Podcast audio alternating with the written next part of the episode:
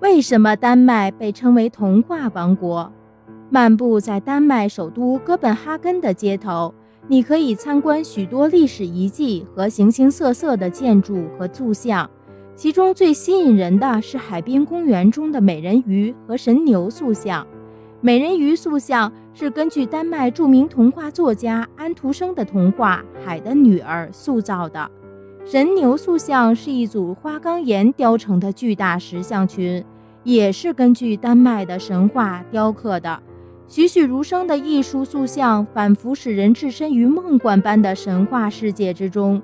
古朴的中世纪街道。美丽多彩的大自然风光，传统和现代完全完美。有错。为什么丹麦被称为童话王国？漫步在丹麦首都哥本哈根街头，你可以参观到许多历史遗迹和形形色色的建筑和雕塑。其中最吸引人的是海滨公园中美人鱼和神牛塑像。美人鱼塑像是根据丹麦著名童话作家安徒生的童话《海的女儿》塑造的。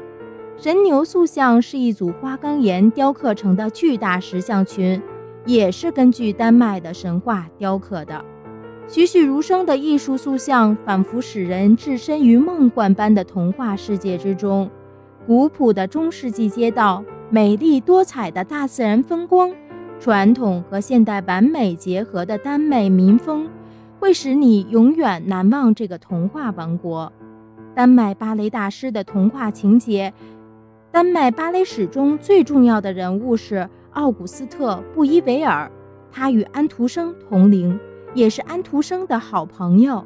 安徒生一生都做着当芭蕾演员的梦，但因为他的两只脚实在是太大了，只好当了童话作家。而布伊维尔却如愿以偿地成了芭蕾大师，成为一个用舞步和舞台写作的童话作家。布伊维尔用他的五十部芭蕾部作品，创造了一个奇妙的童话世界。